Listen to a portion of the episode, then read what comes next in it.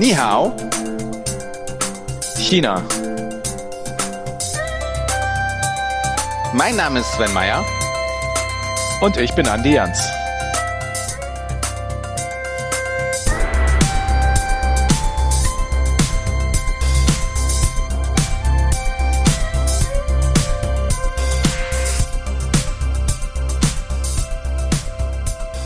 Ni hao, liebe Hörerinnen und liebe Hörer. Ni hao, lieber Andi. Herzlich willkommen zu einer neuen Folge von Ni hao China, der China-Podcast mit Sven Meyer und Andi Jans, herzlich willkommen und auch ein herzliches Nihau von mir, lieber Sven und liebe Hörerinnen und Hörer. In dieser Folge reden wir über das Reiseland China ganz allgemein, was es als Reiseland zu bieten hat, was es besonders macht und warum wir dieses Land lieben zu bereisen. Andi, was haben wir uns da vorgenommen? China, Reiseland allgemein. Ja, versuchen wir in eine halbe Stunde zu quetschen. Das ist schon von vornherein zum Scheitern verurteilt. Das ist aber auch ein bisschen das, was es so schwierig macht, über China als Reiseland zu reden und auf der anderen Seite so schön einfach. Das ist halt, was ich so klasse finde an diesem Land, ist diese Vielfalt, denn wir reden hier von einem Land, was im Endeffekt ein Kontinent ist, der in ein Land verpackt ist. Definitiv. Und äh, allein über jede Provinz könnte man tagelang reden, was, was schön ist und was man sich da anschauen sollte. Wir beschränken uns halt hier auf das Wesentliche. Leider geht es nicht anders. Aber wir haben ja auch zwei Experten mit dabei, die wir später noch ein bisschen hören. Aber ich möchte am Anfang mal fragen, so China-Reiseland, wenn ich dir das sage, was poppt bei dir für ein Bild im, im, im Kopf auf?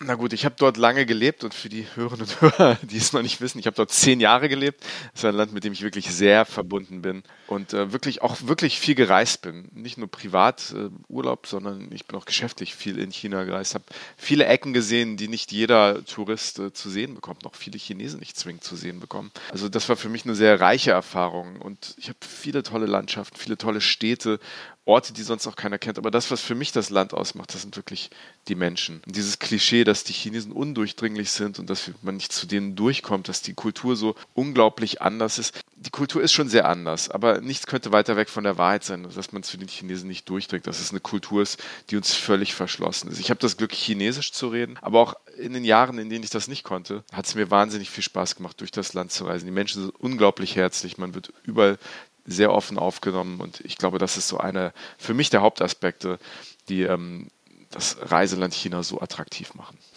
Ja, du hast ja das Privileg, dass du wirklich sehr gut Chinesisch sprechen kannst. Das liegt wahrscheinlich daran, dass du mal zehn Jahre in China gelebt hast, Andi. So Habe ich es noch nicht erwähnt? Habe ich es noch nicht erwähnt? Aber mir geht es halt ganz genauso. Ne? Ich kann kein Chinesisch und trotzdem merke ich, wie mir geholfen wird, wenn ich einmal dumm fragend irgendwo am Bahnhof stehe und, und nicht weiß, wo ich dieses Gate 24 finde. Bahnhöfe in China sind ja so groß wie bei uns Flughäfen und dass einem sofort geholfen wird, dass sofort gefragt wird, wo du herkommst, ob dir China gefällt und sowas. Also diese, diese Herzlichkeit. Trotzdem, wenn, wenn ich an China denke, sind es doch wirklich auch die wahnsinnig schönen Naturlandschaften. Also mhm. da, da ja. denke ich an, an Sichuan, da denke ich an Yunnan, da denke ich an Xinjiang, da denke ich aber auch an, an Hainan, unten die, die Badeinsel, auch, auch wenn sie nicht unseren Vorstellungen von, von, von einer Badeinsel so richtig entspricht, aber trotzdem halt naturmäßig einfach, einfach so vielfältig, dieses, dieses Reiseland China. Das ist, das ist der Wahnsinn. Innere Mongolei, ganz vergessen, auch mal hm. toll, tolle Zeit verbracht. Ich, Sven, ich stoppe, ich stoppe dich hier mal, weil du hast wirklich ganz recht. Wir könnten nach der Aufnahme tagelang noch über die verschiedenen Provinzen, die verschiedenen Regionen reden. Ähm, damit ist aber hier in dem Podcast keinem geholfen. Was wir aber machen wollen, ist heute mit zwei absoluten Experten zu reden, die sehr viel zum Thema Reisen durch China zu sagen haben. Also begrüßen wir ganz herzlich Christian Y. Schmidt, ein kleines Idol von mir, Autor von zahlreichen Büchern wie Briefe von drüben oder allein unter 1,3 Milliarden und lebt lange Jahre in China, ist ein wirklicher China-Kenner, hat China bereist und wir freuen uns sehr, ihn jetzt mal zum Reiseland China befragen zu können. Christian, schön, dass du dabei bist heute. Du warst ja wirklich lang und sehr oft in, in China. Was macht China als Reiseland so attraktiv, auch, auch für dich persönlich? Äh, ja, eigentlich wohne ich ja auch in China. Wenn jetzt nicht die Pandemie wäre, wäre ich jetzt da. Ich bin sehr viel in China gereist. Die Attraktivität besteht für mich zum größten Teil darin, dass es eigentlich dass man eigentlich aus China gar nicht raus müsste, weil es alles gibt an Landschaft. Truppen, tropischer Regenwald, Wüsten, gemäßigte Zonen, Hochgebirge, Höchstgebirge. Äh, Himalaya gehört ja zu großen Teilen zu China. Das Einzige, was fehlt, ist die Arktis. Aber letztlich ist China eine Welt für sich. Manchmal denke ich, ein eigener Planet. Ich, ich kann mich noch gut dran erinnern, ich war, ich glaube, 2006 zum ersten Mal in, in China. Und wie, wie du auch sagtest, es kam mir vor wie, wie ein anderer Planet. Ich kam mir aber auch vor wie ein Alien. Wurde angeschaut, musste Fotos machen und so weiter und so fort. Du kennst China ja noch viel, viel länger als ich. Wie ist es als Deutscher oder Westler generell durch, durch China zu reisen? Wie wird man angesehen oder, oder behandelt? Da hat sich auch viel getan in letzter Zeit. Ja, also inzwischen in den Großstädten so wie Peking, Shanghai, Chongqing oder Guangzhou ziemlich normal. Also da wird man auch nicht weiter beachtet, weil das sind große internationale Städte. Auf dem Land sieht es immer noch anders aus. Also ich hatte immer ja so einen Wunsch, so was Ähnliches wie ein Popstar zu werden. Das habe ich in diesem Wunsch habe ich in China mehr oder weniger mehr abgewöhnt oder dieser Wunsch ist zumindest ins Hintertreffen geraten, weil ich auf dem Land oder in den Kleinstädten mich tatsächlich immer wieder wie ein Popstar gefühlt habe. Immer wenn man aus dem Hotel rausging, musste man sich erst mental stählen, dass da gleich wieder alle einen begrüßen, Hello rufen, dass sie ein Nachlaufen begaffen. Das ist dann teilweise, und da habe ich gedacht, okay, wenn das tatsächlich mir jeden Tag passieren würde auf der ganzen Welt, das würde doch schon nerven. Dann lieber so äh, jemanden, den keiner auf der Straße erkennt. Also das kann man ganz gut trainieren in China. Nervt manchmal, ist aber eben von den Leuten auch nicht böse gemeint. Das ist dann die pure Neugierde, teil, Neugierde. Teilweise wollen sie einem auch was Gutes tun und glauben natürlich, wenn sie einem Hello, das meist das einzige Wort, was dann auf dem Land auf Englisch gekonnt wird, äh, wenn man das dem Reisenden entgegenschreit, dass der sich dann freut. Ich habe schon überlegt, ob ich das mal so umgekehrt in Berlin mache, bei Chinesen einfach Ni hao den entgegenschreie und mal gucken, wie die reagieren. Ich glaube, die würden auch komisch gucken aber da konnte ich mich bisher immer noch zurückhalten. Du hast eben schon ein bisschen darüber geredet, äh, wie vielseitig China ist und dass man das Land eigentlich gar nicht verlassen muss. Und wir wissen, es gibt tolle Sachen in Peking und Shanghai zu sehen, aber wenn man diese großen Metropolen mal verlässt, was sind denn für dich so die Must-See, die unbedingten Besuchsorte für dich persönlich in China? Wo muss man gewesen sein? Ne?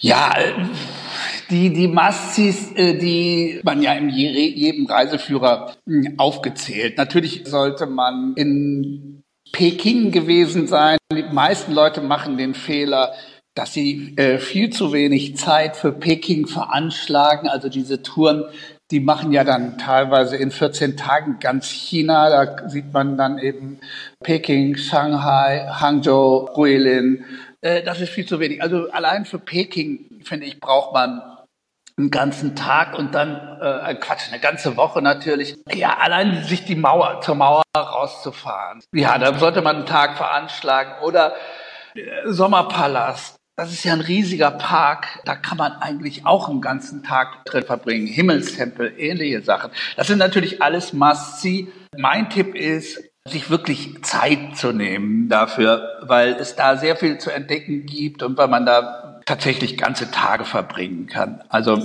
mindestens einen halben Tag für den Himmelstempel. Aber besser ist eigentlich schon ein ganzer. Ja, der, der, der Park macht auch im Himmelstempel sehr viel Spaß, der so drum, wo man mit den Leuten ja, ja, genau. tanzt, Karaoke, Tischtennis spielt, äh, Federball ja, spielt. Ja.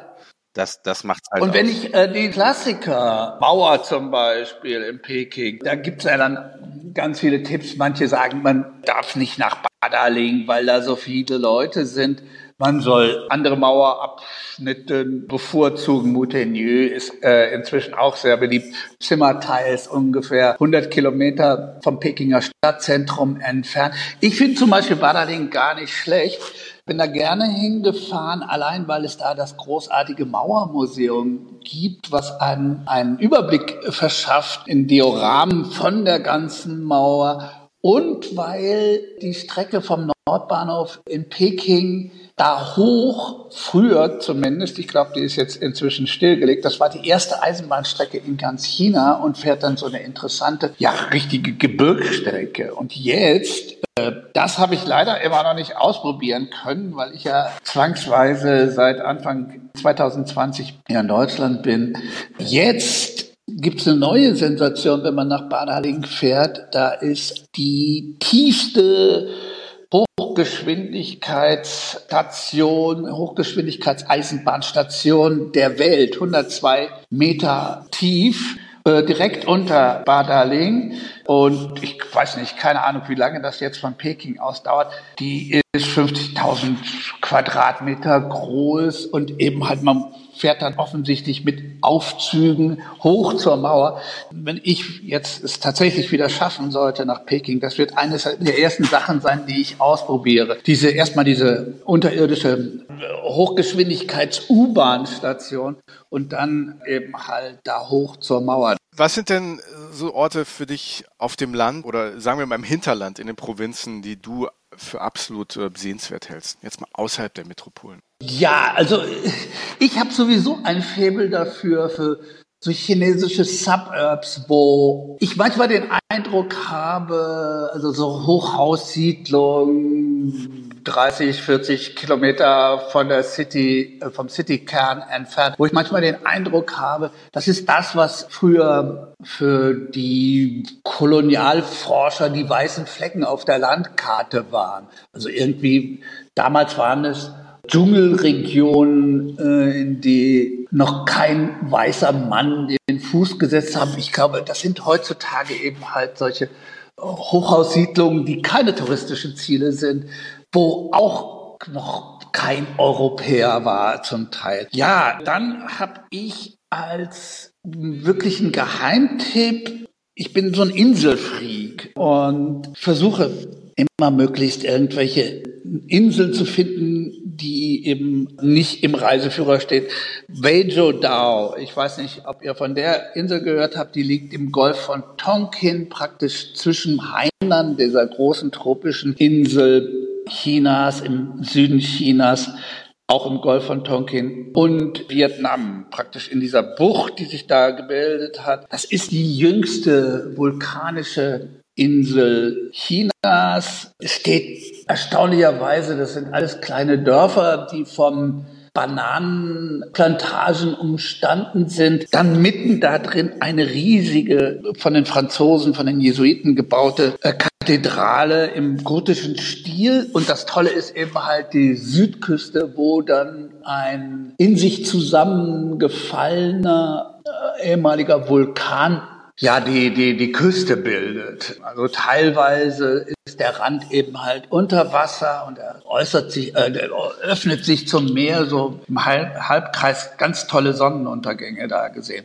Der Kanassee oben im Vierländereck, ne? also äh, China, die Kasachstan, Russland, Mongolei, kesseln das so ein. Das ist eine hochalpine Gegend, da glaubt man teilweise, dass man irgendwo in den Alpen ist. Ein riesiger azurblauer See, ziemlich abgelegen, großes äh, Naturschutzgebiet in, mittlerweile, auch, auch sehr toll.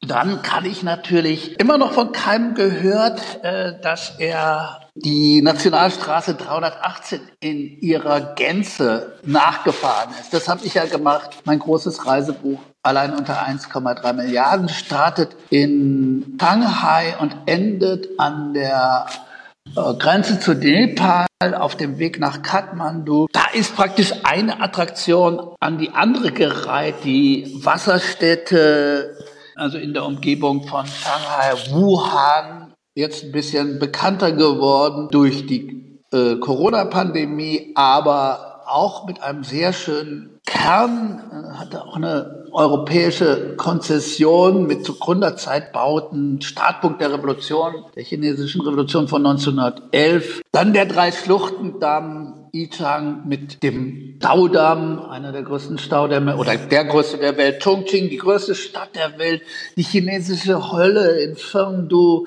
Chengdu mit der weltweit größten Panda-Population und so weiter. Dann zum Schluss eben halt Lhasa und Everest Base Camp. Christian, man kann deinen Büchern entnehmen, dass du die chinesische Küche liebst, aber ich glaube, keiner lebt dort auch so lange, wenn er die Küche nicht liebt. Ich glaube, es ist ganz schwierig in China zu leben, wenn man das Essen nicht mag. Generell ist das ja, ist das so, so, ein, so ein großer Faktor, wenn man an einem Ort lebt, an dem man nicht sozialisiert worden ist. Wo ist man denn deiner Meinung nach in China besonders gut, besonders interessant und, und was sind kulinarische Tipps, die du jemandem geben würdest, der noch nicht nach China gereist ist? Einmal mal so ganz, ganz so einen kurzen Abriss verschaffen. Das ist ja ein Riesenthema. Ja, ja. In drei Sätzen. Abriss, kurzer Abriss ist. Ganz gemein. Ja, es gibt erstmal eben halt diese ganzen Regionalküchen, die sich ziemlich unterscheiden. Ich selber mag eigentlich, ja, das, was ich als chinesische Hausmacherkost bezeichnen würde. Also ähm, so Standardgerichte, die es in Pekinger Garküchen, kleinen Restaurants, billigen Restaurants gibt, die mit so klassischen Gerichten wie, wie einfach Kung Pao Ji Ding, was auf amerikanisch dann Kung Pao Chicken halt. Das ist auch etwas, wenn ich Gäste habe, dann bestelle ich erstmal ein Kung Pao Ji Ding, weil das immer allen schmeckt. Und dann wird es so langsam schwieriger. Also zum Beispiel eines meiner Lieblingsgerichte, auch das Lieblingsgericht von Mao, Hung Shao Ro, äh, fettes Schweinefleisch, also so richtig mit Schwarte und Fett einer Fettschicht, die am besten auf dem, auf der Zunge zerschmilzt. Das mag ich sehr gern, aber da kann man natürlich dann viele Westler mit jagen, vor allen Dingen, die ja jetzt irgendwie als Veganer nach China kommen oder so. Das wird dann durchaus schwieriger, obwohl man auch sagen kann, man kommt als Vegetarier zumindest eigentlich sehr gut durch in China, weil ja, wenn man immer zu mehreren Leuten isst und dann stehen auf dem Tisch halt auch immer Gemüsegerichte, relativ viel Gemüse und dann kann man sich einfach nur bei diesem Gemüse bedienen, weil das ja alles in der Mitte steht des Tisches. Keiner irgendwie so Tellerportionen bekommt, wo dann Fleisch, Gemüse, irgendwie Reis, Kartoffeln oder sonst was dabei sind, sondern jeder sich eben halt das nehmen kann, was er mag. Darum denke ich, eigentlich, wenn man ja nicht grundsätzlich nur irgendwie was Deutsches essen muss, hat man eigentlich keine Probleme in China, weil man sich ja immer auch gerade wenn man eingeladen ist, das aussuchen kann, was einem schmeckt und was man mag oder was einem bekannter vorkommt. Ich esse auch sehr gerne kantonesisch, also kantonesische Dimsum. Das sollte man aber möglichst tatsächlich unten in Kanton oder Hongkong machen, da wo die Küche herkommt.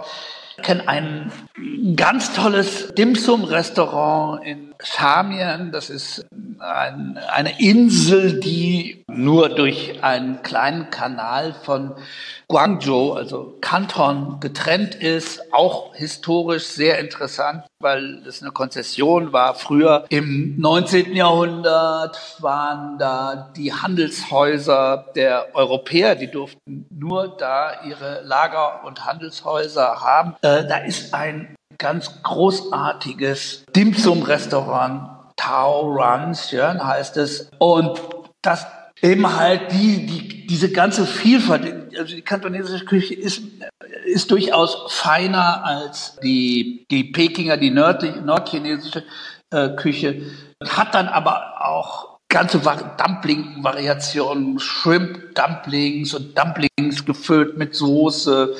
Hat dann aber eben halt auch wieder so Sachen, die dann nicht jeder Westler isst, die ich aber auch wiederum gerne mag, wie zum Beispiel Hühner, eingelegte Hühnerfüße in, in Soße.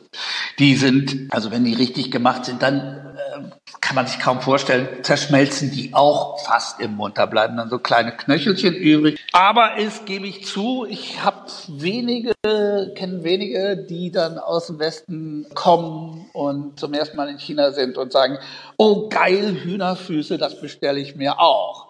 Also, also ich bin ehrlich, ich habe mich noch nicht an die Hühnerfüße gewöhnt, obwohl ich jetzt ein paar Mal da war. Habe noch keine gefunden, die mir, die mir so wirklich geschmeckt haben. Aber das mit dem äh, Angebot für den Vegetarier, das hat sich, glaube ich, auch in den letzten Jahren sehr, sehr geändert. Ich weiß, dass ich mit meiner damaligen Freundin äh, in, in Peking zum Essen eingeladen war von, von einem, einem Geschäftspartner von uns. Und äh, sie war damals Vegetarierin. Und dann bestellt er für sie halt Mappe Tofu, wo halt ne, so ein bisschen, ähm, also wir hatten es ja schon mehrmals besprochen, wo so ein bisschen Hackfleisch drin ist. Dann wurde halt gesagt, ja, ist ja nur so ein bisschen Hackfleisch drin und es ist ja nicht viel, ist ja eigentlich kein Fleischgericht. Und dann, ja, nee, kein Fleisch. Und dann hat er extra noch was für sie bestellt, was dann ein Fisch war. Und ein Fisch hat sie ja. halt auch nicht Ja, ja, das ist das Problem. Und darum, also Vegetar ja, Vegetarier würde ich sagen, geht noch, aber vegan wird schwierig, weil dann die Soßen, das ist dann eine Fischsoße oder irgendwas, da sind dann irgendwelche Bestandteile dabei. Aber eben wenn also Leute dann auf die bisschen exotischeren Sachen nicht stehen, zumindest in, in Peking, kriege ich sie dann meistens, indem ich dann Gerichte aus der Dungbake-Küche bestelle, wie zum Beispiel Sauerkraut mit ähm, Eisbeinscheiben. Das ziemlich ähnlich schmeckt wie das Sauerkraut, was man ähm, in Deutschland bekommt. Das ist auch immer große Verwunderung. Ist ja eigentlich manchurische Küche, dass es das in China gibt. War auf jeden Fall bei mir. Also, weil ich mich ja, es gab es da nicht unbedingt in Singapur, da äh, gibt's die äh, eben hat äh, eher die südchinesische Küche oder so eine ganz spezielle Küche, die sich dann gebildet hat aus einer Mischung äh, von der malaiischen und der chinesischen Küche. Das sind ja dann alles Einwanderer aus Südchina, was auch wieder sehr interessant äh, schmeckt, was dann äh, nicht unbedingt eine chinesische Nationalküche ist, dann eben eine Singapur oder malaiische oder malaysische Küche. Ja, auf jeden Fall ist die Vielfalt unglaublich groß. Christian, letzte Frage. Ein Ort, an dem du noch nicht warst, aber der ganz weit oben auf deiner China-Reiseliste steht. Also wenn wir diese, diese lange Route, von der du vorhin geredet hast, einmal rausnehmen. Ne? ja, ich habe noch eine Route. Das ist eigentlich das, was der Kollege Volker Hering von China by Bike und ich geplant haben. Wir wollten eigentlich im letzten Jahr die Route des langen Marsches langfahren. Das Buch soll, soweit die Füße radeln heißen, 7000 Kilometer auf der Route des langen Marsches, 30er Jahre, Rote Armee lang marschiert. Und ich war schon am Startpunkt in Ruijin, ehemalige Hauptstadt des Roten Chinas. Ganz, ganz toll, wahnsinnige Sachen zu sehen. Und dann geht das eben halt durch, äh, ich glaube, sieben chinesische Provinzen ins tibetische Hochland, vor dem ich mich ganz besonders fürchte, weil ich Angst habe, da mit dem Fahrrad hochzufahren. Ja, das wird man sehen. Ich werde immer älter. Das Buch wird immer weiter aufgeschoben werden. Aber wenn wir das noch schaffen, das ist eigentlich mein großes Sehnsuchtsziel. Wenn wir das nicht schaffen sollten, dann möchte ich gerne die Strecke von Chengdu nach Lhasa, für die wir damals oder für die ich damals mit meinem Guide und meinem äh, Fahrer eine Woche gebraucht habe, mit der Eisenbahn fahren absolut unvorstellbar, wenn man diese Strecke damals gesehen hat. Pässe, wie ich sie noch nie gesehen habe, zum größten Teil Dirt Roads, wo es Erdrutsche am laufenden Meter gab, Busse, die unten im Tal lagen. Also wo man sich irgendwie Gedanken machen musste, ob man tatsächlich diese Route überlebt. Und das seit, ich glaube, fünf Jahren wird da eine Eisenbahn gebaut. Äh, auf dieser Strecke unvorstellbar, äh, dass die äh, da gebaut werden kann. Ich glaube, die Strecke ist also über 2000, über 2000 Kilometer lang. Von Chengdu nach Lhasa. 600 Kilometer sind schon fertig, erstaunlicherweise, aber die schwierigste Strecke, 1100 Kilometer soll noch gebaut werden und die soll 2030 fertig sein. Und da würde ich dann gerne nochmal langfahren, um eben halt diese allein unter 1,3 Milliarden, das ist absolut unvorstellbar, diese Route mit der Bahn zu fahren. Lieber Christian, wir merken, man kann stundenlang mit dir über China reden. Dir gehen die Ideen nicht aus, was man so in China essen, machen kann, wo man langfahren muss. Vielen Dank für das Gespräch. Du kannst nicht nur sehr gut reden über China, du hast auch sehr gute Bücher über China geschrieben, allein unter 1,3 Milliarden, was wir ja schon erwähnt haben. Oder auch äh, Briefe von Lüben, die ich beide natürlich hier bei mir in meinem Buchregal äh, stehen habe natürlich. Also es war super interessant mit dir zu reden. Vielen, vielen lieben Vielen Dank. Dank. Das war schon wirklich sehr interessant, was, was Christian hier zu sagen hat. Er hat jetzt gerade zum Schluss das interessante Projekt Volker Hering von China by Bike erwähnt. Da geht es um den langen Marsch, Andi. Da, da kannst du sicherlich ein bisschen was unseren Zuhörerinnen und Zuhörern erklären, was es damit auf sich hat. Christian hat es eben kurz umrissen, aber äh, was ich an diesem langen Marsch so spannend finde und was ich finde ich heute so prägnant ist auch für das Thema Reisen in China, ist halt, dass dieser lange Marsch durch wirklich fantastische Landschaften führte. Von Südchina bis in den Norden. Und das ist der Marsch, den Mao Zedong mit den Kommunisten gemacht hat, auf der Flucht während des chinesischen Bürgerkriegs in den äh, 30er Jahren. Und die sind wirklich von Südchina bis nach Nordchina zu Fuß gegangen. Zehntausende, es sind nur wenige Tausende angekommen. Viele sind gestorben unterwegs. Unter großen Strapazen wurden auch bekämpft. Und das ist äh, historisch sehr interessant. Aber wie gesagt, heute, wenn man, glaube ich, diese Strecke abreißt, und es gibt nur wenige Leute, die das machen, weil das einfach eine wahnsinnig lange Strecke ist, das auf dem Fahrrad zu machen, ist einfach, glaube ich, der landschaftliche Wahnsinn. Also großes landschaftliches Kino, was einem da blüht, wenn man diese Strecke macht, glaube ich. Aber fragen wir ihn noch selbst. Sprechen wir mit Volker Hering, dem Gründer und Geschäftsführer von China by Bike und Buchautor. Denn er hat Beijing Baby geschrieben, ein Krimi, der in Peking spielt und der ist im Conbook Verlag erschienen. Und wir freuen uns sehr, dass er heute dabei ist. Herzlich willkommen, Volker Hering. Volker, wir freuen uns sehr, dass du heute mit, mit dabei bist. China als Reiseland, als touristisches Reiseland. Du kennst China auch in- und auswendig, bist jahrelang durch, nach, über China gefahren. Was, welche Bedeutung hat für dich China als Reiseland? Ja, das war so die erste Destination außerhalb von Europa für mich. Ich habe nach dem Abitur, da, wie man es damals gemacht hat, Interrail gemacht und war dann durch, ja, durch ganz Westeuropa, Südeuropa unterwegs. Und das erste Mal, dass ich draußen war aus, aus Europa, war dann China. Das war 1990 und bin dann auch tatsächlich schon ein bisschen Fahrrad gefahren äh, durch die Wüste von Dunhuan zu den Mogao-Grotten. Das war so meine erste Fahrraderfahrung. Auch das war auch meine erste Wüstenerfahrung. Und das war halt das erste Mal, dass ich komplett in einem anderen Sprachgebiet, in einem anderen äh, Kulturkreis war. Deswegen ist China für mich so eine Einstiegsdroge für meine Reisen gewesen und hat da natürlich einen ganz festen Platz bei mir äh, im Leben gehabt, was ja auch ein bisschen damit zu tun hat, dass ich dann irgendwann auch angefangen habe, Sinologie zu studieren. Du bist jetzt Geschäftsführer und natürlich auch Gründer von China by Bike. Das heißt, vieles von dem, was du in China auch gemacht hast, hat ja auf dem Drahtesel sozusagen stattgefunden. Ne? Was, was macht China für dich über diese großartige Vielfältigkeit? Was macht China für dich als Reiseland aus, dass man vor allem auch auf zwei Rädern gut erkunden kann? Ne? Ich finde es ja sehr faszinierend, wie sich das über die Jahrzehnte verändert hat. Also wir haben unsere erste Tour 1995 gemacht und wir waren die absoluten Exoten. Und da gab es meistens ja nur eine, eine einzige Straße und die ist man dann halt gefahren. Und da war leidlich wenig Verkehr und das hat sich ja über die Jahre geändert. Aber das hat sich eigentlich sogar zum Besseren geändert, weil was ich faszinierend an China finde als Fahrradfahrer, dass du eigentlich immer eine Straße findest, die nicht befahren ist, wo kaum Verkehr ist und zwar auch gut ausgebaut und asphaltiert. Also für Reiseradler oder Leute, die auf zwei Rädern durch China unterwegs sind, ist das ganz toll, dass man im Prinzip überall hinkommt, ohne über stark befahrene Bundesstraßen oder gar Autobahnen. So in den ersten Jahren sind wir teilweise über frisch geöffnete Autobahnen gefahren mit den Fahrrädern hat auch keiner gestört, keinen gestört. Also das ist das Erste, dass man durch China sehr, sehr gut fahren kann, ohne zu viel Verkehr zu erleben. Ihr kennt das ja auch aus den großen Städten. Ja, die großen, breiten Fahrradwege sind teilweise zugeparkt und da fährt auch gern mal einer, ein Taxifahrer drüber oder der Stadtbus hält da oder sonst was. Ist ja auch nicht so unterschiedlich hier in Berlin. Aber sie sind halt unheimlich breit und man kommt eigentlich in jede Stadt rein und auch wieder raus, ohne wirklich mit gefährlichen oder gefährdenden Verkehr in Berührung zu kommen. Das finde ich eigentlich auch sehr spannend. Und dann natürlich die Infrastruktur allgemein.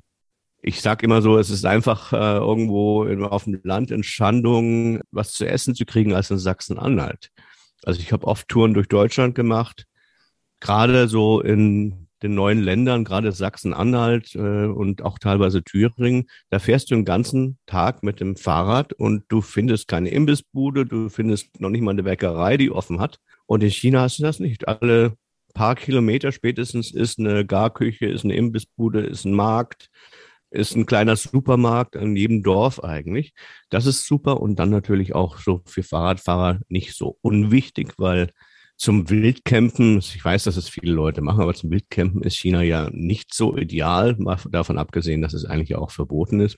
Aber du hast ja alle 30, 40 Kilometer eine Unterkunft.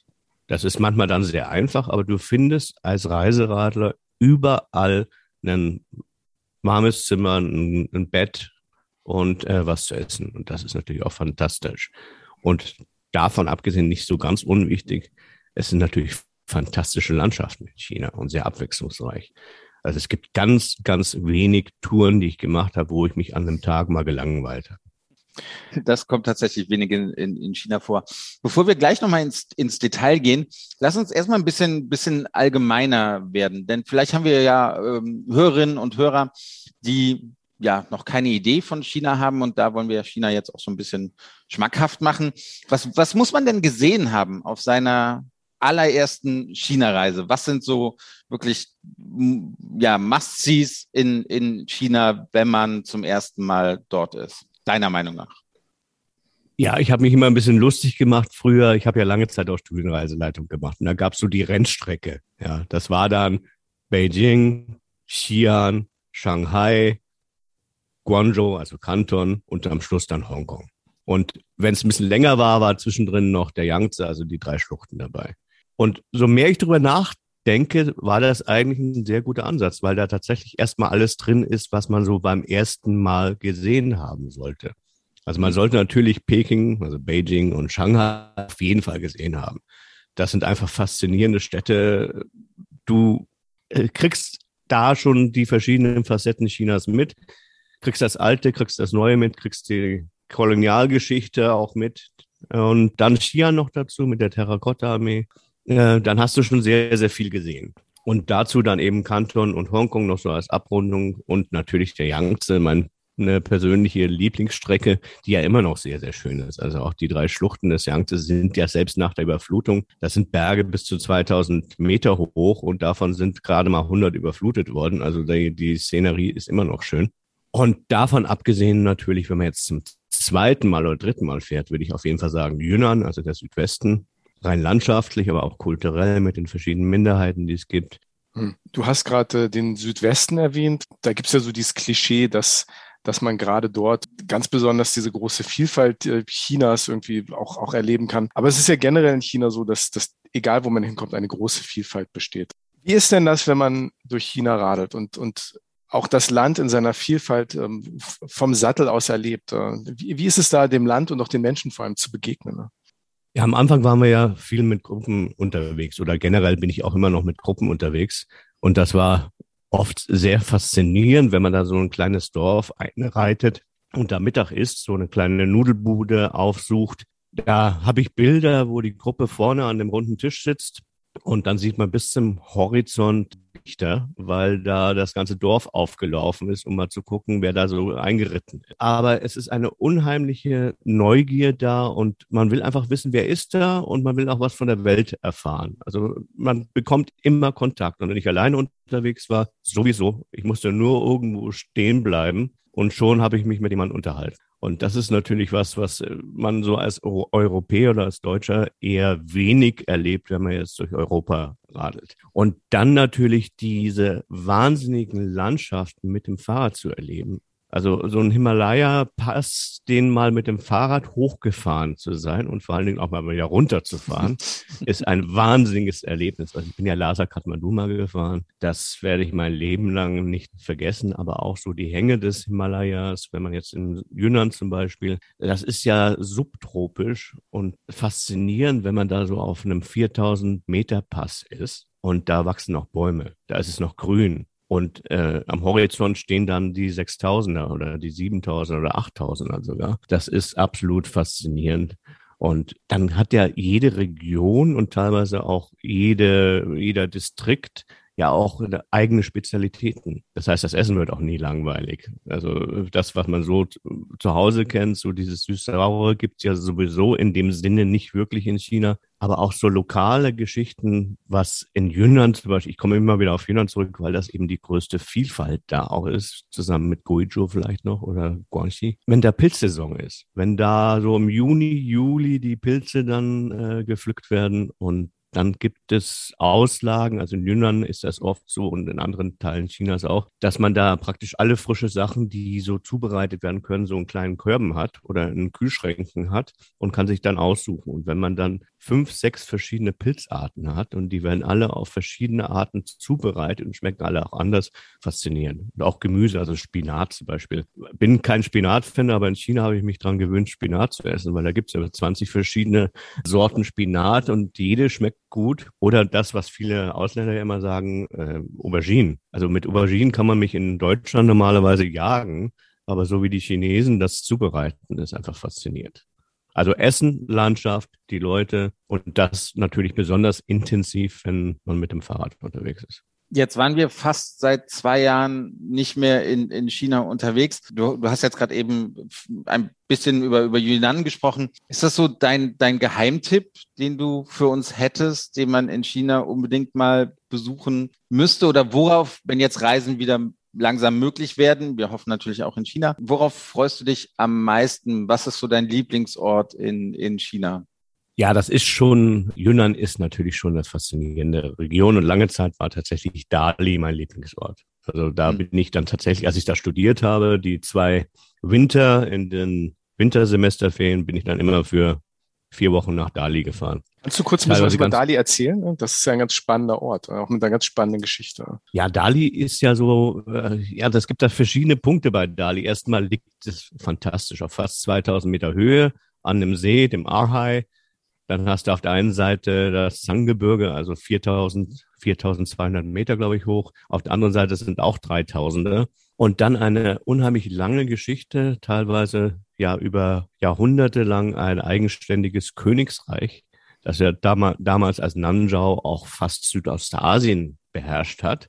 Davon die Reste, die noch existieren. Und dann eben lange Zeit oder bis heute das Zentrum der Bai-Minorität, also die da auch eine sehr eigenständige Kultur haben. Und was dann noch dazu kam, war, dass das so die erste Backpacker-Destination war. Also es war so der erste Ort, wo es dann so ab Ende der 80er Jahre Pizza gab, wo es äh, Lasagne gab, wo es Banana Pancake gab. Und das hat natürlich eine ganz eigene Atmosphäre gemacht. Also es waren teilweise da deutlich mehr Ausländer in der Stadt als Chinesen. Und wer das kennt, heute hat sich das ja komplett umgedreht. So Ende der 90er, Anfang der Nullerjahre wurde das dann ja auch von vielen chinesischen Touristen entdeckt. Dali war die erste Stadt, die eine Fußgängerzone in China gehabt hat. Das ist auch ganz spannend. Und dann wurde die Eisenbahn gebaut, also ausgebaut. Dann wurde der Flughafen gebaut und die Autobahn gebaut. Und alles hat natürlich, früher ist man da mit einem Nachtbus 12, 14 Stunden hochgejuckelt von Kunming. Und mit dieser Entwicklung, dass man da hinfliegen konnte, dass man in vier Stunden mit dem Bus von Kunming kommen konnte, hat natürlich den Tourismus wahnsinnig angekurbelt. Und inzwischen hat man da im Sommer, das ist so ein bisschen Woodstock oder Ballermann-Gefühl, äh, weil ganz, ganz viele junge Chinesen und Chinesinnen da im Sommer hinfahren und einfach Party machen bei mir so, die Erinnerung ist natürlich so ein bisschen auch verklärt, aber ich bin immer noch gerne da. Aber es hat sich natürlich extrem verändert. Aber trotzdem immer noch so für Einsteiger, weil die Ursprungsfrage war, Jünger mein Geheimtipp. Ja, auf jeden Fall. Was ich neu entdeckt habe, da war ich ja mit meiner Familie mal mit dem Tandem und dem Kinderanhänger unterwegs von Shanghai nach Beijing und wir sind lange Zeit durch Shandong gefahren. Und gerade so, äh, wenn man jetzt am Kaiserkanal entlang fährt, das ist auch eine ganz tolle Gegend, weil es sehr ländlich ist. Man kann da auch wunderbar über die Feldwege fahren und so den Kaiserkanal als äh, Richtschnur nehmen Richtung Norden. Da ist dann mit Xuzhou auch eine ziemlich spannende Millionenstadt, Heimat von Zhou Enlai. Da gibt es auch ein großes Memorial für Zhou Enlai. Also Ehemaliger ganz, Außenminister, ne? muss man dazu ja, sagen. Genau. Für einige der Hörerinnen und Hörer. Das ist auch eine Gegend, die ich zunehmend spannend finde. Und dann natürlich auch die Beschäftigung der letzten Jahre war ja mal rauszufinden, wo führte der lange Marsch entlang. Und mit dem Christian ja, habe ich ja dieses Projekt und habe mich da sehr intensiv mit dieser Route äh, beschäftigt und freue mich, wenn es dann wieder geht, natürlich auch auf die verschiedenen relativ selten bereisten Region. Also es fängt ja in Jiangxi an, geht dann durch Guizhou, das auch noch so eine große Unbekannte ist und eigentlich ähnlich vielfältig wie Yunnan und hat dann so, ja, führt dann teilweise auch durch Yunnan und dann durch die abgelegenen Gebiete von Sichuan und Gangsu. Da freue ich mich auch drauf und das ist, glaube ich, so eine Entdeckung für mich noch, die was nochmal was ganz Neues bringen wird, weil in den Gegenden war ich nur ganz wenig und habe noch nicht eine genaue Vorstellung, wie es da aussieht. Und da freue ich mich irre drauf. Volker, du bist ja in China nicht nur mit dem Fahrrad unterwegs, sondern du musst ja, glaube ich, zwangsweise auch mal ohne Fahrrad unterwegs sein, geschäftlich sicher auch. Ähm, wie bewegst du dich denn am liebsten ohne Fahrrad fort und wo dann auch?